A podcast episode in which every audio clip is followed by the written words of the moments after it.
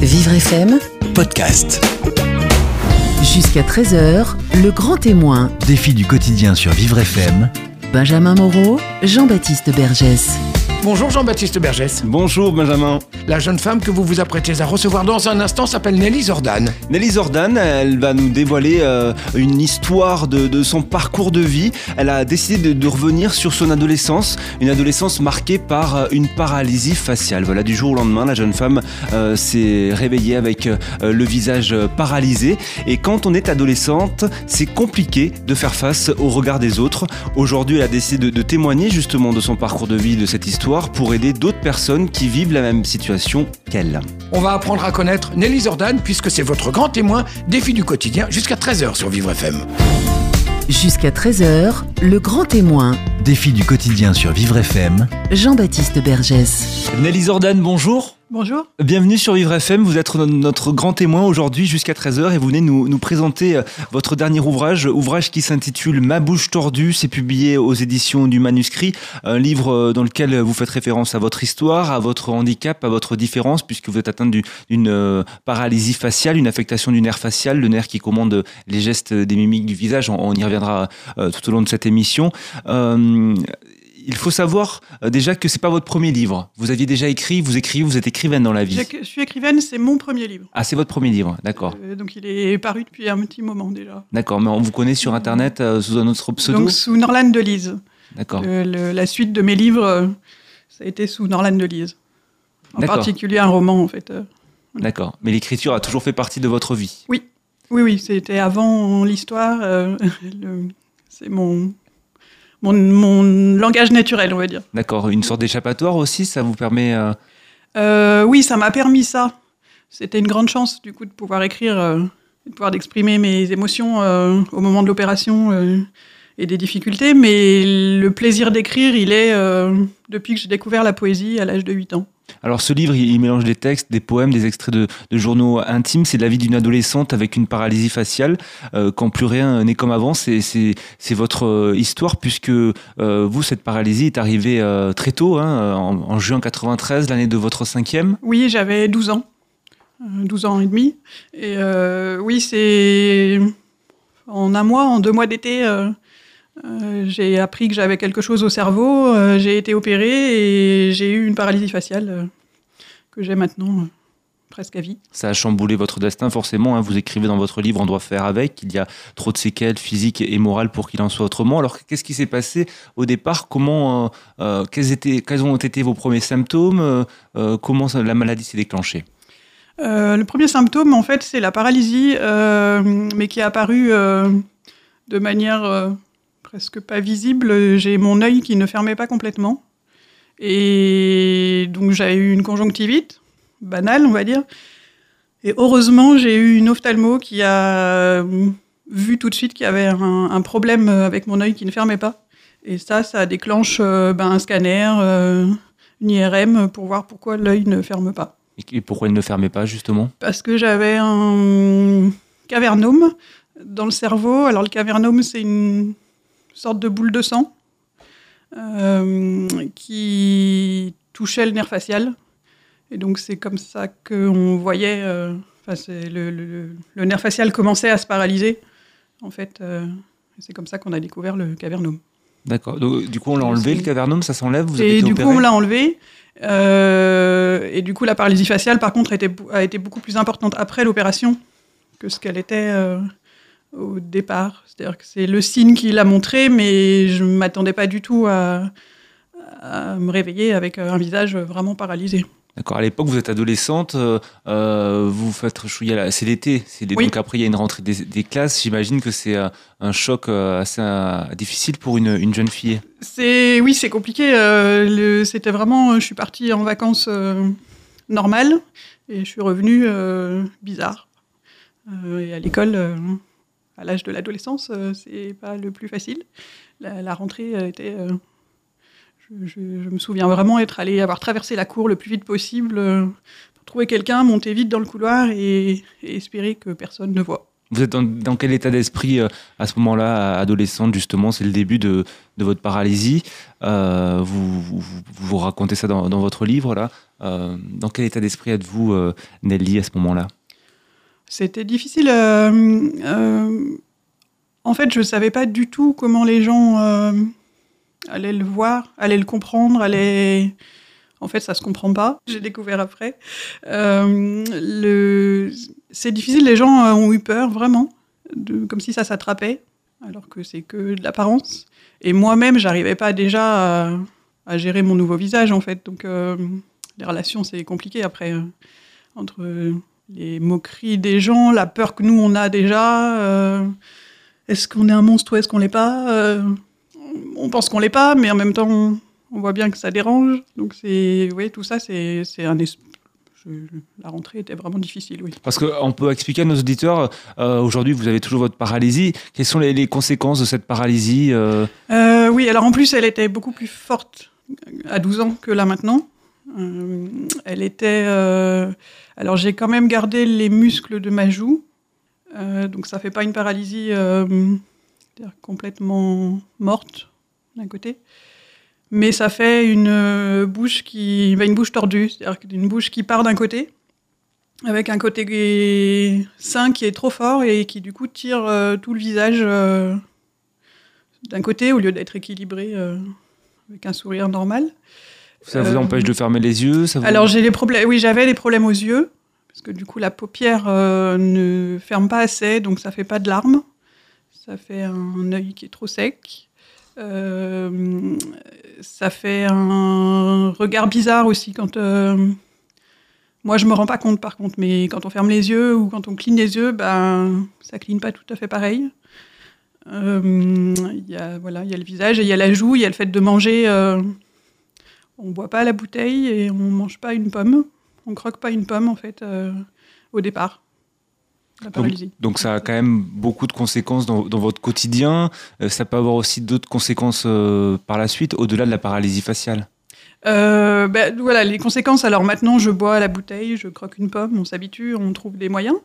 Après, il y a le, la paralysie, elle est plus, elle prend aussi le corps. En fait, le, déséquilibre euh, facial, il touche aussi euh, le déséquilibre du corps. Donc, euh, j'ai des problèmes d'équilibre un peu en marche. Il y a beaucoup de choses comme ça et il y a des douleurs qui sont pas forcément liées ni directement au nerf facial, mais qui sont quand même là. Là, ça fait d'autres choses, Il n'y a pas que l'apparence. finalement, les problèmes les plus importants ne sont pas visibles. Aujourd'hui, vous vous sentez handicapé? C'est un handicap là, dans votre vie, la, pa- la paralysie faciale? Alors, euh, moi, je dis que le plus handicapant, c'est les douleurs. Euh, finalement, le, la bouche tordue, elle est visible, mais elle me gênerait en rien maintenant. Enfin, en pas grand-chose. Euh, si les gens me... Si les gens, en me regardant, ne me rappellent pas que j'ai la paralysie faciale, moi, maintenant, je l'oublie complètement. Ce sont les gens qui vous le rappellent Oui. Par des regards, par gens. des... Par Par des des regards, par des, par des phrases, parce que quand je vais vendre mes livres euh, en salon, j'ai parfois des phrases euh, assez étonnantes. Euh, Qu'est-ce qu'on vous dit? on me dit, j'ai souvent la phrase très maladroite, euh, qu'est-ce que vous êtes courageuse d'être comme ça, qui, est, qui part d'un très bon sentiment, je crois, à la base, mais qui est d'une maladresse absolue, parce que le comme ça, euh, enfin comme quoi en fait. euh, Oui. je- voilà. Donc ça, c'est des phrases où, oui, quand on, on se dit, mais en fait, je ne, euh, moi maintenant, quand je souris aux gens, je ne pense pas que j'ai la paralysie. Donc c'est vrai que quand on a ces phrases-là, on se dit, ah, c'est vrai, il y a un truc qui est pas pareil. Vous êtes endurci avec le temps, mais au départ, ça, de, ça devait pas être évident. Vous n'avez pas toujours eu cette. Non, c'est des phrases puis qui sont toujours difficiles à entendre euh, quand même. euh, les... Alors, j'ai pas que ces phrases-là, heureusement, mais euh, euh, c'est jamais facile à entendre euh, d'être envoyé comme ça tout de suite. À vos différences. à une différence qui, en plus, est un visage que moi j'ai maintenant depuis un bout de temps. C'est-à-dire que c'est mon visage, en fait. Donc, être renvoyé à une différence alors que c'est mon visage, c'est ouais, difficile. Et puis, ça renvoie à des souvenirs qui étaient effectivement difficiles parce que à l'adolescence, euh, ces phrases-là, elles sont vraiment difficiles à entendre. Dans, dans votre livre, à vous raconter que vous avez eu euh, de nombreux euh, moments de, de déprime, forcément, pour surmonter ce- cette épreuve. Alors, qu'on soit bien d'accord, il me semble qu'il y a plusieurs types de paralysie faciale. Elles sont pas toutes les mêmes, si Oui. Il y a, euh, moi, j'ai découvert, euh, du coup, avec le livre, euh, en, en partageant le livre sur les salons, il y a souvent quelqu'un qui me dit Mais je connais quelqu'un qui a une paralysie, ou j'en ai une. Euh, elle peut être par un virus. Euh, souvent, quand c'est par un virus, euh, ça reste pas. C'est que quelques années. Elles peuvent être. ça aurait pu être aussi mon nerf facial coupé, ce qui n'est pas le cas ce qui me laisse plus de chance pour la récupération quand même. Donc il y a plusieurs différences. On peut avoir les muscles plus touchés que, que ce que moi j'ai eu. C'est pas très connu en fait les paralysies faciales. On n'en parle pas beaucoup en handicap euh, en apparence. Non, c'est pas connu. euh, Même, même le corps médical, est-ce qu'il sait soigner une paralysie faciale? Est-ce qu'il y a des traitements? Est-ce que Non, alors il y a hum, probablement des opérations que je ne connais pas parce que j'ai pas cherché à, les, les trouver non plus. Euh, Il y a, euh, ouais, les- ils font un peu d'opérations esthétiques. Moi, on m'en a proposé une euh, que j'ai refusée parce que pour moi, elle n'était pas une solution. On rajoute, en fait, on bricole. C'est du bricolage. Maintenant, avec l'esthétique, il y a probablement des progrès de fait que moi, je n'ai pas cherché à, à faire, euh, que je ne connais pas. Euh, les, dans les Mais il y a pas de traitement, il a n'y a pas de traitement, il n'y a pas... euh, c'est que de la réparation esthétique éventuelle. on parle parfois de, de, de kiné, d'acupuncture ça peut Alors, avoir c'est des, effets choses qui peuvent faire du bien. Moi, qui m'ont. Le kiné, c'est évident. Quand on trouve un bon kiné, qui, s'y connaît aussi en paralysie, parce que la paralysie faciale, tous les kinés ne le connaissent pas. Euh, L'acupuncture, moi, je pense que ça m'a aidé à récupérer, euh, à avoir une paralysie faciale moins forte, Euh, parce que ça a relancé de l'énergie.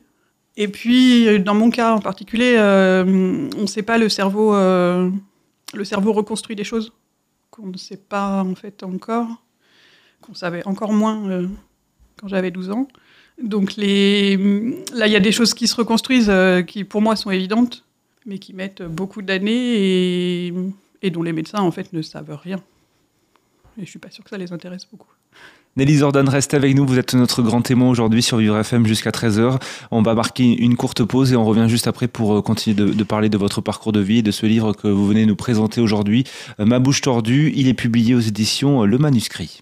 Midi 13h, le grand témoin, Défi du quotidien sur Vivre FM. Jean-Baptiste Bergès. Nelly Zordan est toujours notre invitée sur Vivre FM. Elle est le grand témoin jusqu'à 13h. Elle vient nous, nous présenter son ouvrage. Il s'intitule Ma bouche tordue. C'est publié aux éditions Manuscrit. Euh, L'histoire d'une jeune adolescente qui doit faire face euh, à une paralysie faciale euh, et qui doit vivre avec cette différence. C'est votre histoire, votre histoire personnelle. Euh, Nelly, vous aviez, vous étiez en cinquième à l'époque. C'était en, en 1993. Euh, vous avez mis du temps avant. Alors, je rappelle que vous êtes écrivain, euh, écrivaine dans la vie. Euh, Est-ce que vous avez mis du temps avant d'écrire cette histoire ou? Euh, en fait, je l'ai écrite au fur et à mesure de, l'expérience, on va dire, de l'histoire. J'ai écrit des. Enfin, c'est pour ça que dans le livre, j'ai mis des extraits de journaux intimes, de, poèmes. Les poèmes, c'était au fur et à mesure des émotions. Après, au fur et à mesure, je, je me suis aperçue que j'avais besoin d'écrire là-dessus. Donc, je me suis dit, je vais essayer d'en faire un livre. Mais c'était à C'était 15 ju- ans l'idée de. Bon, voilà, c'était un projet, mais sans, sans me dire du tout euh, ce que ça allait en devenir, en fait. euh, c'était une évidence à un moment donné de se dire il faut que j'écrive ça d'abord pour pouvoir écrire d'autres choses. En tout cas, vous aviez besoin d'écrire et de mettre des mots sur votre souffrance parce que vous nous l'avez dit en première partie, vous avez quand même beaucoup souffert, notamment du regard des autres. Aujourd'hui, euh, vous avez dit que vous étiez habitué, même si on s'habituera pas, souvent, on s'habitue pas à ça, mais, mais en, en tout cas, vous êtes endurci. Euh, et en tout cas, votre livre, c'est l'occasion de parler de, de la paralysie faciale qui touche beaucoup de Français et on n'en parle pas assez, on connaît pas euh, ce sujet-là. J'ai l'impression, moi, que les gens se cachent beaucoup, ceux qui ont des paralysies. En même temps, comment le cacher C'est difficile. Et du coup, C'est vrai. Du coup, ils s'isolent. Je pense qu'il y a beaucoup de, euh, oui, euh, beaucoup de solitude euh, de, de personnes euh, isolées qui. Moi, je me suis aperçue que, Oser manger un éclair au chocolat dans le métro, par exemple, c'est un acte de courage. Bizarrement, hein, parce que. Mais moi, je me suis pas trop posé les questions. Mais les gens qui ont des paralysies faciales, euh, bah, du coup, vont pas oser faire ça, vont pas oser sourire, vont pas oser, euh, hein, parce que le meilleur moyen de cacher la paralysie, c'est de pas, pas bouger le visage en fait. Donc euh, voilà, de se mettre une grande écharpe euh, quand il fait froid, un foulard l'été, et on la cache la paralysie. Mais du coup, on n'est pas en relation avec personne. Donc c'est pour ça que votre témoignage aujourd'hui est, important pour aider des personnes qui, vivraient la, même situation que vous. Alors dans, votre livre qui s'intitule Ma bouche tordue, vous revenez sur des souvenirs euh, d'adolescence, des souvenirs euh, au lycée euh, et puis des souvenirs à, l'hôpital aussi puisque cette paralysie est apparue à cause d'une boule dans le cervelet quand vous enlevez. Euh, L'hôpital, euh, quels souvenirs vous, vous gardez? Vous avez été bien entouré du corps, par le corps médical? Non. Euh, oui et non. Il y a eu une équipe euh, de, soignants vraiment extraordinaire. Et puis une équipe euh, d'infirmières le lendemain de mon opération qui a été catastrophique. Les grands chirurgiens n'étaient pas formés à la psychologie. Moi, en plus, j'ai été. Donc, j'avais 12 ans, mais j'ai été opérée au niveau des adultes. Donc, avec des chirurgiens qui. Déjà, avec les adultes, n'étaient pas très doués en communication, mais face à une adolescente, euh, c'était encore plus compliqué. Donc, ça a été des très bons techniciens, mais pour le. Dire pour l'accompagnement des séquelles, ça a été. euh, on s'est débrouillé. En 93, on ne savait pas comment soigner ces séquelles-là? Oui, alors j'espère que ça s'est amélioré depuis sur, euh, en tout cas sur la prise en charge psychologique. Je pense que j'aurais pas été laissée euh, lâcher dans la nature comme ça euh, maintenant. Le, contexte, c'était au mois d'août. Alors au mois d'août, euh, c'est pareil, l'hôpital, je pense que c'est encore pire au mois d'août parce qu'il y a beaucoup de gens en vacances. Il n'y a pas les mêmes. euh, Moi, mon chirurgien, il est revenu express, qui est quand même très bien pour la technique, mais du coup, il n'avait pas le pour le suivi. il n'y a pas de suivi. Et puis moi, j'ai découvert à l'hôpital, quand le grand chirurgien responsable ne suit pas, c'est extrêmement difficile de trouver d'autres personnes qui suivent parce qu'ils disent tous euh, oui, mais c'est le grand chirurgien qui doit suivre. Oui, mais il ne suit pas. Et euh, en fait, c'est compliqué de trouver une autre équipe. Il faut réussir à, à aller chercher d'autres gens. Euh, ça, c'est pas simple quand on connaît rien à l'hôpital et qu'on et qu'on est déjà dans, dans, nos souffrances. Vous avez dû donc vous construire avec, euh, avec votre paralysie faciale, à, à, faire avec, comme vous dites. Est-ce que vous avez eu l'aide d'un psychologue, justement, pour euh, accepter Oui, ces... alors, euh, alors j'ai eu un généraliste qui était très très bien, qui a été le, celui qui a aussi vu le premier signe et qui, lui, a essayé de suivre, mais avec ce qu'il pouvait. Et une psychologue, alors moi j'ai vu euh, un peu plus tard parce que j'étais pas prête à 12 ans à aller voir la psychologue. Je pensais que j'allais me débrouiller toute seule. Euh, je voulais plus d'adulte. Et puis euh, je me suis aperçue que je pouvais pas faire autrement. euh, hein. donc là j'ai trouvé une psychologue qui était très bien. Les adultes vous ont déçu, enfants? Euh, Avec les soins, oui. Je pense que la, la confiance dans les, les, les médecins ont tellement été. ils ont menti ou ils ont dit des, des choses qui changeaient euh, après. Donc la confiance, euh, je, voilà, ils m'ont rien expliqué. Donc, euh, Vous avez l'impression que votre cas n'a pas été pris assez au sérieux? Il a été pris au sérieux techniquement. C'était une grosse opération difficile à faire. Euh, J'étais en vie, donc c'était une réussite, ce qui est vrai. Mais le, le reste, la peur de l'adolescente, euh, les questions, euh, les comment je vais faire euh, maintenant, ça n'avait pas d'intérêt. Enfin, c'est en tout cas, ça, ça, leur a été difficile de trouver des réponses. Donc, euh, ils, ils ont fui. Il y a des personnes euh, auprès de qui vous avez pu trouver du soutien quand même, votre famille, vos amis, vos professeurs? Hum, Il y a eu des professeurs très bien, il y en a eu des catastrophiques. Euh, mes parents ont été là, ils ont fait ce qu'ils ont pu aussi parce qu'ils n'étaient pas non plus soutenus. Donc, euh, ils ont aussi. euh, C'est-à-dire que moi, j'ai découvert ma paralysie faciale euh, toute seule dans ma chambre d'hôpital. Euh, mes parents ont fait pareil. Ils sont arrivés dans la chambre, ils n'étaient pas prévenus que leur fille avait une paralysie. Donc, ils ont fait aussi avec leurs moyens. disons qu'on a appris ensemble à faire avec ça. Quand vous dites qu'il y a des professeurs qui ont été moins bien que d'autres, vous le racontez dans, votre livre, notamment un professeur qui, qui vous assimilait à une attardée mentale, un prof Oui. d'allemand. Oui, j'ai eu ça au lycée. Euh, alors, c'est venu du fait que je manquais euh, un de ces cours euh, régulièrement pour aller voir la psy. Parce que la psy n'avait que ce créneau horaire-là. C'était dans un centre médico-sociaux et il n'y avait que ce créneau-là. Je ratais donc son cours d'allemand, ce qui ne m'empêchait pas d'avoir des bonnes notes. Mais le fait d'être absente régulièrement à son cours, elle a effectivement conseillé à mes parents euh, de me mettre dans un centre spécialisé. Ça laisse un peu sans voix. Ouais, ce sont quelques histoires de, et anecdotes de, de votre parcours de vie que vous racontez dans, dans ce livre Ma bouche tordue. Alors on imagine lorsqu'on est adolescence, euh, adolescente aussi, c'est le moment où euh, on veut plaire aux garçons, euh, on a ses premières aventures, ses, ses premiers amours. Euh, vous, comment ça s'est passé? Ça ne s'est pas passé. ça s'est passé, oui, difficilement. L'adolescence, très difficilement. J'ai attendu la fac pour euh, trouver un garçon qui, qui, qui dans, droit dans les yeux, m'a dit Tu es jolie. Euh, Qu'est-ce que vous avez ressenti à ce moment-là? Ah bah c'est un, c'est, c'est à la fois une grande surprise. Du coup, on n'y croit pas, donc euh, c'est compliqué aussi, parce qu'il a fallu qu'il prouve, mais mais c'est pas des choses qu'on prouve, donc euh, c'est un chemin, euh, voilà. Mais ça m'a ouvert. euh, Vous étiez mé- méfiante du coup. voilà, j'étais méfiante. Je croyais pas ça possible. Donc, quand on ne croit pas les mots des gens, c'est c'est compliqué. Mais et puis c'était quelqu'un de compliqué aussi. Mais le c'est une phrase, oui, qui ouvre qui ouvre plein de choses.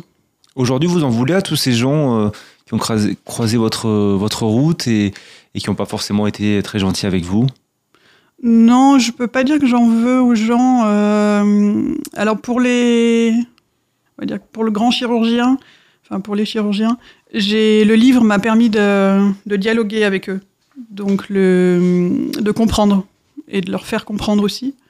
Donc euh, ça c'est réglé. Euh, j'ai aussi compris pourquoi et voilà, C'est-à-dire qu'ils sont revenus vers vous après la sortie du livre J'ai, moi, je suis allée leur apporter le livre. D'accord, ils ont réagi comment Et alors, euh, le, le sous-chirurgien m'a conseillé d'aller voir le grand chirurgien, qui était plus en, qui était en, en fin d'activité, on va dire. Et donc, j'y suis allée avec beaucoup de peur. Ça s'est terminé, en, on va dire, en dialogue parce que j'ai réussi à, à mettre ma colère de côté pour écouter ce qu'il avait à dire lui. Et donc, ça lui a permis de dévoiler des choses qu'il n'aurait pas dévoilées euh, autrement. Il lui a fallu le temps, il a lu le livre. Et, et oui, j'ai eu un mot qui, qui prouve qu'il a compris euh, voilà, qu'il était désolé de ce qu'il n'avait pas réussi à faire euh, à l'époque. Donc vous, ça vous a soulagé d'une manière... Oui, c'était c'est incroyable d'en arriver là, de d'avoir réussi à faire entendre ma voix, euh, et puis qu'il l'ait entendue, parce que du haut de sa grande fierté de grand ponte, euh, je sais que c'était un acte pas facile de, m'écouter. Et puis ça résout les... Oui, euh, j'ai compris. En fait, j'ai fini par comprendre pourquoi ce silence, pourquoi ces mensonges, pourquoi cette difficulté à, à s'occuper de moi. Donc ça, la compréhension, ça change tout. Nelly Zordan reste avec nous. Ma bouche tordue, c'est le titre euh, de votre livre que vous venez nous présenter aujourd'hui. Il est publié aux éditions du, du manuscrit. Euh, c'est la chronique intime du chemin après l'opération, après votre opération, la vie d'une adolescente euh, avec une paralysie faciale, euh, quand plus rien n'est comme avant. Reste avec nous, on revient juste après la pause. Midi 13h, le grand témoin, Défi du quotidien sur Vivre FM. Jean-Baptiste Bergès. On continue de, de parler de votre parcours de vie, Nelly Zordan, et de ce livre que vous venez de nous présenter. Il s'intitule Ma bouche tordue. C'est publié aux éditions euh, Manuscrit. Euh, d'autres livres, euh, vous avez publié d'autres livres puisque vous êtes écrivaine dans la vie, Oui. sous le pseudo de Norlan d'Élise. Oui. Il parle de quoi? Il parle de, de, de handicap Euh, aussi ou sont complètement différents? Non, alors j'ai un peu. euh, D'abord, je suis poète à la base. Euh, c'est Oui. pour ça que dans ma bouche tordue, il y a beaucoup quand même de poésie. Vous avez d'ailleurs gagné le, le premier concours de poésie de, de Miribel en Oui, 95. Vous étiez encore adolescente. déclenché- Oui, et c'est ce qui a déclenché en fait l'envie d'écrire le livre, en allant dans un atelier d'écriture euh, après le- la réussite du concours. Donc ça, c'est tout de suite après euh, vos problèmes de santé, vous vous êtes euh, lancé dans la poésie. Euh, oui, oui, j'avais la poésie même avant, en fait, adolescente. Euh, mais donc c'était la poésie, donc j'ai écrit des recueils de poésie. euh, donc j'en ai un qui est un peu la suite de ma bouche tordue, euh, d'une certaine manière, euh, autrement parce que c'est de la poésie, mais c'est la suite du chemin, on va dire. Après j'ai un recueil de poésie euh, sensuelle. Donc je pense que c'est aussi en lien parce que parce que finalement c'est le corps. Et j'ai un roman depuis un an où là, il n'y a pas de handicap vraiment, à part que mon personnage principal est quand même quelqu'un de solitaire, quelqu'un de singulier. Et que j'imagine que ça, dans mon parcours, euh, ça, ça sera là. euh. Ça, ça- ça- ça rappelle un peu vo- vo- votre parcours. Oui, ça y sera de, enfin, d'une autre manière. C'est le, c'est pas le handicap parce qu'elle n'est pas handicapée, mais euh, Peut-être qu'elle est handicapée socialement. cette, mais il y a euh, des, oui, voilà, c'est quand même des personnages. euh, en tout cas, je pense que j'aurai toujours des personnages qui ont des fêlures ou des, Et des des fragilités. fragilités. Ces, ces ouvrages sont, sont publiés donc sous le, le pseudonyme de, de Norland Delise, hein, il faut le préciser. Oui. Vous avez suivi euh, trois années d'atelier d'écriture pour adultes aussi, pour vous perfectionner? Euh, pour euh, oui, ça a été après le concours de, poésie. on m'a proposé, en disant, tu devrais faire. Tu, as l'écriture, tu devrais faire. J'ai donc on m'a proposé ce groupe qui était des adultes, mais qui m'ont accueilli gentiment à 16 ans. Et c'est là que j'ai découvert que j'écrivais quand on proposait un texte, enfin en tout cas un thème ou quel que soit le texte, je retombais souvent sur euh, des textes de mon histoire. Et donc, je, c'est là où je me suis dit qu'il y avait quelque chose à en faire. Et puis qu'il y avait aussi des retours. euh, L'atelier d'écriture, ça amène des retours de lecture des gens. C'est là où on se dit que l'écriture, j'ai quelque chose. Alors justement, les, retours sur, sur le, premier, sur ma bouche tordue, sur celui euh, dont vous, nous parlez aujourd'hui, sur, sur celui qui parle de votre paralysie faciale, que- quels sont-ils les retours des lecteurs? Ils sont alors très surprenants euh, dans le sens où il y a toujours quelqu'un qui, avec une autre histoire, euh, s'y retrouve. Que ce soit l'expérience du monde médical. Il n'y a pas besoin d'avoir un cavernome ou une paralysie faciale pour avoir euh, l'expérience du monde médical euh, un peu compliquée. Euh, les, donc les, les longues maladies s'y retrouvent, les douleurs, parce que j'ai des douleurs physiques euh, qui sont pour moi le plus gros handicap d'ailleurs, Vous Euh, encore aujourd'hui. hein. et qui, et qui là, c'est pareil, se retrouvent avec des gens, on peut avoir des douleurs de plein de manières différentes. Donc les gens retrouvent ces souffrances-là. Le... C'est quand même un parcours de vie, euh, c'est souvent ce qui ressort, c'est la force de vie. Les gens sont, sont surpris d'y trouver de la, que ce soit pas, que c'est dur, mais que c'est pas que dur. Mon livre, il est aussi joyeux et aussi, euh, en tout cas, il y a aussi l'amour de la vie très fort. Euh, ouais, dans les retours, c'est ça. Votre paralysie faciale, elle a décuplé votre amour pour la vie? Je crois que je l'avais d'avant et que c'est une grande chance parce que c'est ce qui m'a permis de tenir en fait. Euh, euh, si j'aimais pas la vie, euh, je pense que je serais pas là. Mais parce que j'aime la vie, pff, la paralysie, tant pis. Aujourd'hui, vous êtes dans, dans quel état d'esprit justement? Vous, Quel regard vous portez sur votre, votre parcours de vie et puis, puis cette paralysie? C'est un long chemin, plein d'expériences. Je m'en serais passé quand même. hein. On dit souvent c'est super, la souffrance, ça apporte, ça, fait changer les regards, c'est vrai. Mais en même temps, euh, on peut s'en passer aussi. Mais bon, c'est comme ça en fait. C'est mon histoire, mon chemin, et je le continue pour essayer que ça aille le mieux possible, euh, le plus longtemps possible. Voilà, mais c'est surtout l'idée d'aller le mieux. euh, ça permet de relativiser beaucoup de choses quand même. Alors, Nelly Zordan, on va donner la parole à nos auditeurs. Maintenant, nous avons passé des, appels sur les réseaux sociaux euh, avec le thème de l'émission du jour. Ils ont été quelques-uns à, nous envoyer des, questions, à vous envoyer des questions. C'est l'heure euh, des questions des, des internautes. Et on a une question de Marion de Paris 19e qui vous demande, Nelly, pensez-vous que votre paralysie est un handicap social? Et dans quelle mesure? Oui, c'est un handicap dans... parce qu'on est dans un monde où l'apparence euh, compte beaucoup. Donc j'imagine qu'il y a des, métiers que je pourrais pas faire parce que j'ai la paralysie faciale, vendeuse, euh, enfin voilà. Donc je pense que là c'est un handicap social là-dessus. Après, euh, J'ai des amis. euh, le relationnel, on se le crée aussi. Et la paralysie faciale, elle a rien à voir là-dedans. Vous avez déjà été confronté à ce genre de situation en refus de poste à cause de votre paralysie faciale?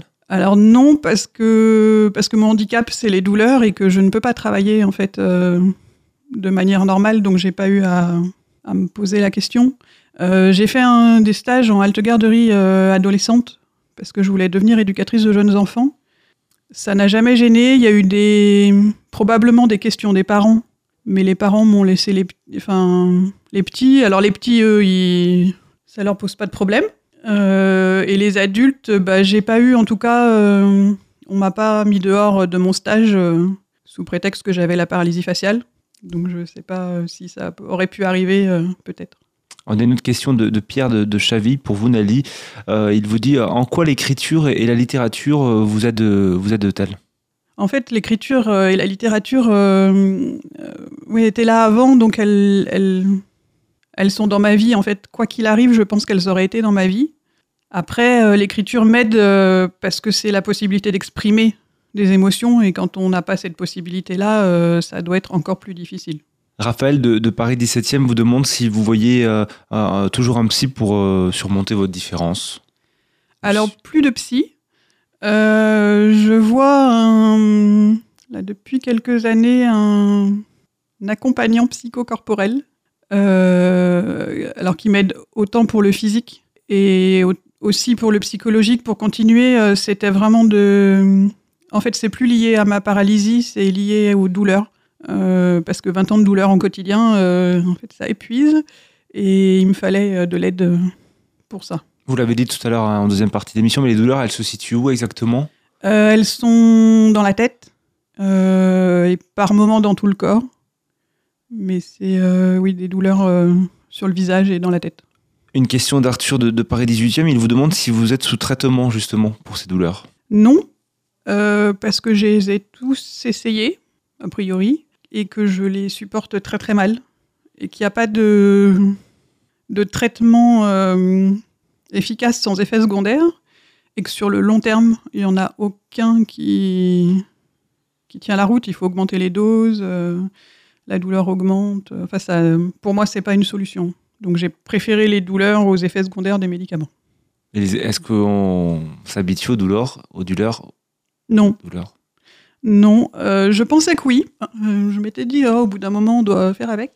Euh, non, en fait, ça ne fait que épuiser. euh, il faut trouver une solution. Enfin, moi, ma solution, du coup, c'est la pleine conscience, la méditation, les choses comme ça, qui apportent, euh, à mon avis, plus de choses. c'est plus efficace que les médicaments. Ouais, parce que j'imagine que ça a des conséquences sur votre vie de tous les jours. Vous êtes plus fatigué, vous êtes euh, peut-être plus lente. Vous... C'est ça, il y a beaucoup de fatigue. Euh, énormément de fatigue, en fait. Euh, les douleurs sont. sont- c'est pas forcément très. Enfin, c'est que ce soit tout le temps, que du coup, on ne sache jamais dans quel état on est euh, l'heure d'après. Ça, c'est épuisant moralement. Une dernière question d'Arthur de, de Paris 18e, question indiscrète. Il vous demande si vous avez euh, euh, réussi à trouver l'amour. Et c'était pas Arthur, c'était Pascaline de Saint-Denis, excusez-moi. Alors, euh, non, pas encore. Ça n'a pas marché avec celui de la fac? Non, ça n'a pas, non, ça n'a pas, ça n'a pas abouti. Vous sentez que c'est votre paralysie qui pose problème euh, ou... Alors c'est difficile parce que en même temps j'ai des amis de mon âge qui n'ont pas là, trouvé l'amour non plus Oui, et qui n'ont pas de paralysie faciale. Euh, mais après oui sûrement euh, le, disons que ça demande euh, probablement un peu plus de courage d'être avec quelqu'un de différent. Nelly Zordan, je vous remercie beaucoup d'être venu témoigner euh, sur l'antenne de Vivre FM, d'être venu dans nos studios à Paris, puisque euh, je rappelle quand même que vous habitez à Lyon, vous avez fait l'aller-retour exprès pour, euh, pour nous, et puis pour nous parler de, de ce magnifique ouvrage qui s'intitule Ma bouche tordue. Il est publié aux éditions du Manuscrit. Euh, on le trouve sur Internet, en librairie? Euh, plutôt en commande sur internet, c'est plus facile ou par mois aussi. euh, si on me contacte, euh, je peux aussi en envoyer des exemplaires. On mettra toutes les informations sur notre site internet euh, vivrefm.com. Et puis vous avez publié d'autres ouvrages sous le, le pseudonyme de Norlam d'Élise. Norlan de Lise, oui, j'ai La voleuse qui est aux éditions du Poutan. C'est un vrai éditeur, donc je le dis. D'accord. Bon, super. Je vous remercie beaucoup. Nelly Zordan, d'être venue sur l'antenne de Vivre FM. Et puis, euh, bonne écriture pour la suite. Merci. Au revoir. Au revoir.